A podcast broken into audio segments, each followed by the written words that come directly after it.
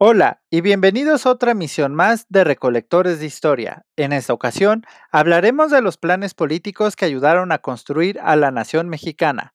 Comenzamos.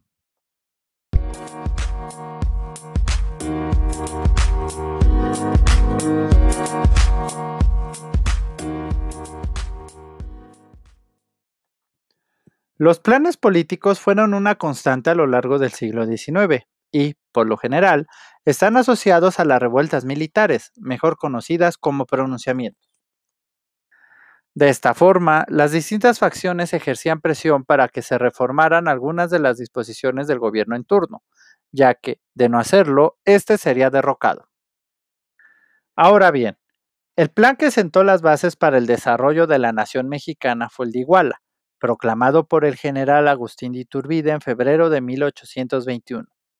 De esta forma, se concretó una alianza militar entre las tropas insurgentes y las realistas, lo que, a su vez, permitió que este proyecto ganara popularidad entre la población y fuera apoyado por las distintas autoridades virreinales. Esto último influiría en el ánimo del virrey Juan de O'Donoghue, quien decidió ratificar los principios anunciados en este plan mediante los tratados de Córdoba, los cuales fueron firmados en agosto de ese mismo año. Así, la colonia obtuvo su independencia y el general Iturbide se convirtió en el primer emperador de México. Sin embargo, su gobierno sería efímero debido a la crisis económica y a las discrepancias políticas que el emperador tuvo con el Congreso, lo cual favoreció la promulgación de un nuevo plan en febrero de 1823. Tal es el origen del Plan de Casamata, el cual permitió la instauración del sistema republicano en nuestro país. Sin embargo, esto no evitó el enfrentamiento de las distintas facciones que, a lo largo de la primera mitad del siglo XIX, buscaron la manera de implementar sus proyectos de nación a pesar de las adversidades. De esta forma, el país transitó del federalismo al centralismo y de la república a la dictadura militar. Esta situación cambió a raíz de la promulgación del Plan de Ayutla, el cual, además de terminar con el último gobierno de Santa Ana, sentó las bases para la redacción de la Constitución de 1857.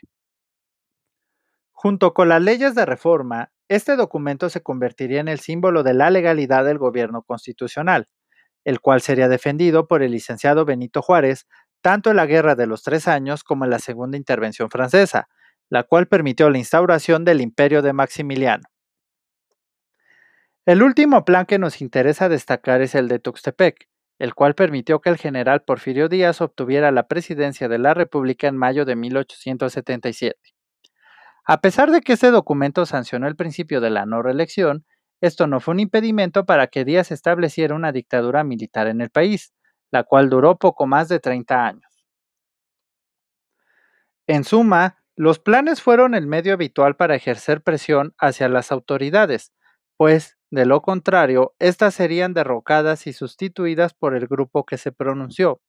De esta forma, se fue configurando el sistema político mexicano que, para finales del siglo XIX, seguía los postulados de la Constitución Federal de 1857, aunque de forma parcial, pues el ejercicio del poder quedó en manos de Porfirio Díaz y sus allegados.